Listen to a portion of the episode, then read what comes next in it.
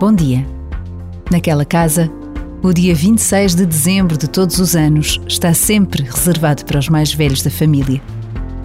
A tradição implica um almoço onde todos se sentam à mesa e, com mais ou menos dificuldades, conversam, contam histórias, saboreiam as comidas feitas a pensar em cada um.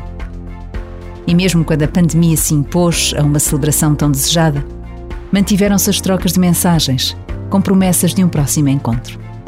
Há dias assim, que ficam nas memórias mais queridas, porque mais próximas do coração.